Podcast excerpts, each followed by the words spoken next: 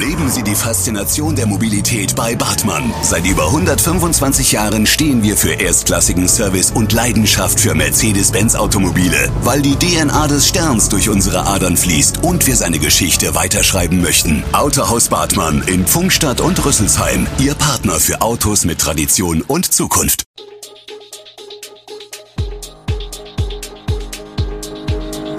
Gude, unser morgendliches News Update. Das Wichtigste aus Südhessen für Sie im Überblick. Guten Morgen aus Darmstadt an diesem 28. März. In Darmstadt bleiben einige Fritteusen vorerst aus, Menschen haben am Wochenende gegen den Krieg demonstriert und die Lilien dürfen in Zukunft häufiger Topspiele in der zweiten Liga austragen. Das und mehr gibt es heute für Sie im Podcast. Darmstädter Gastronomen beklagen den Mangel an Sonnenblumenöl. Im Grauen Bock an der Ecke Casino und Alizenstraße wird es in Zukunft deshalb kein frittiertes mehr geben. Wirt Freddy Basel hat unter anderem Pommes von der Speisekarte gestrichen.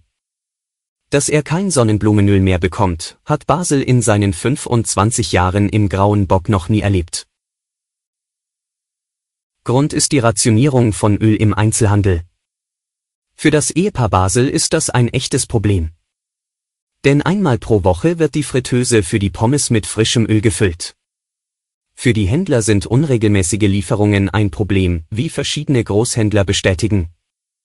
Auch die Lieferanten hätten Schwierigkeiten mit dem Nachschub von Sonnenblumenöl, Rapsöl, Frittierfett und Mehl, um nur einige Produkte zu nennen. Und auch wir können heute nicht sagen, was bei der Lieferung am Dienstag tatsächlich an neuer Ware reinkommt, sagt eine Metrosprecherin könnte Nachbarland Dänemark als Vorbild für die Versorgung von Menschen mit psychischen Problemen bei uns sein? Im Kreis Groß-Gerau ist diese Versorgung nach Angaben von Christiane Böhm von den Linken jedenfalls nicht bedarfsgerecht. Letztlich geht es darum, dass wir Psychiatrie reformieren müssen, erklärte sie kürzlich im Kreistag. Die psychiatrische Versorgung sei viel zu stationär und zu wenig ambulant. Als positives Beispiel nannte die Treburer Landtagsabgeordnete Dänemark, das weitaus weniger Klinikbetten und weniger Forensik-Plätze bei besserer Ausstattung habe, das ist volkswirtschaftlich auch kostengünstiger. Wie Christiane Böhm in der Sitzung im Mörfelder Bürgerhaus ausführte, erleide etwa ein Viertel der Menschen in Deutschland im Laufe des Lebens eine psychische Erkrankung. Es gebe zunehmende Klinikeinweisungen mit solchen Krankheitsbildern. Auch die Zahlen forensischer Einweisungen nehmen zu. In Hessen, so Böhm, sei die Krisenhilfe einfach mal ins Gesetz geschrieben, ohne dabei ein Konzept dazu zu haben. Rund 500 Menschen haben sich am Samstag auf dem Friedensplatz in Darmstadt zur Kundgebung gegen den Krieg in der Ukraine versammelt. Es geht um die Missachtung des Freiheitswillens eines tapferen Volkes, nicht um Militärbündnisse, sagt Oberbürgermeister Jochen Patsch. Auf dem Friedensplatz waren auch einige der fast 1000 Frauen und Kinder, die aus der Ukraine nach Darmstadt fliehen konnten. Unter hoher emotionaler Belastung berichten sie von der Situation vor Ort und bitten um militärische Hilfe statt Brot- und Milchlieferungen. Ein Blick auf die Lage in der Ukraine. Die prorussischen Separatisten im umkämpften Gebiet Luhansk im Osten der Ukraine wollen über einen Beitritt der Region zu Russland abstimmen lassen und erhöhen damit den Druck auf Kiew. Ich denke, dass in nächster Zeit auf dem Gebiet der Volksrepublik ein Referendum durchgeführt wird, auf dem das Volk sein absolutes verfassungsmäßiges Recht wahrnehmen wird und seine Meinung sagt zu einem Beitritt zur Russischen Föderation. Das sagte der Luhansker Separatistenführer Leonid Passitschnik der Staatsagentur TASS zufolge.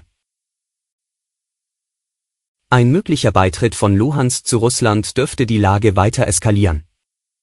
Aus dem ukrainischen Außenministerium hieß es, eine solche Abstimmung in Luhansk werde nicht anerkannt werden. Gefälschte Referenten in den besetzten Teilen der Ukraine sind null und nichtig, schrieb Ministeriumssprecher Oleg Nikolenko auf Twitter. Die bundesweite 7-Tage-Inzidenz der Corona-Neuinfektionen bleibt auf hohem Niveau.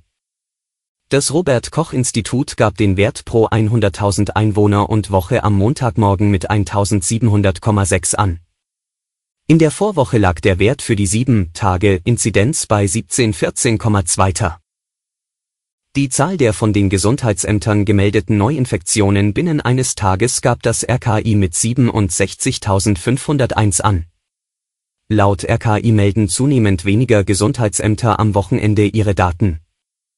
Insbesondere am Wochenende und zu Wochenbeginn sollten tagesaktuelle Schwankungen daher nicht überbewertet werden.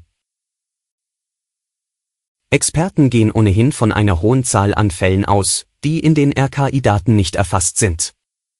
Ein Grund sind die begrenzten Kapazitäten etwa von Gesundheitsämtern, oft werden Kontakte nur noch eingeschränkt nachverfolgt. Abschließend noch etwas aus dem Sport. Es hat ein bisschen länger gedauert, bis die Deutsche Fußballliga und der Fernsehsender Sport 1 erkannt haben, dass es in der zweiten Bundesliga auch andere Mannschaften gibt als jene vor der Saison als relevant erkannten, um Einschaltquoten zu generieren. Der SV Darmstadt ist ein gutes Beispiel dafür, wie lange es dauern kann, bis man als Top-Mannschaft wahrgenommen wird und dann auch mal auf den prominenten Termin am Samstag um 20.30 Uhr rutschen darf.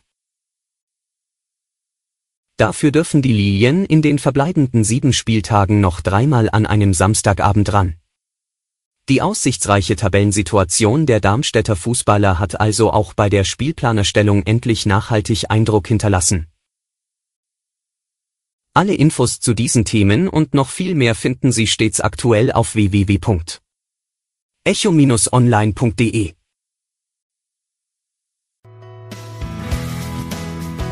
Gute Südhessen ist eine Produktion der VAM von Allgemeiner Zeitung, Wiesbadener Kurier, Echo Online und Mittelhessen.de. Redaktion und Produktion die NewsmanagerInnen der VAM. Ihr erreicht uns per Mail an audio.vam.de.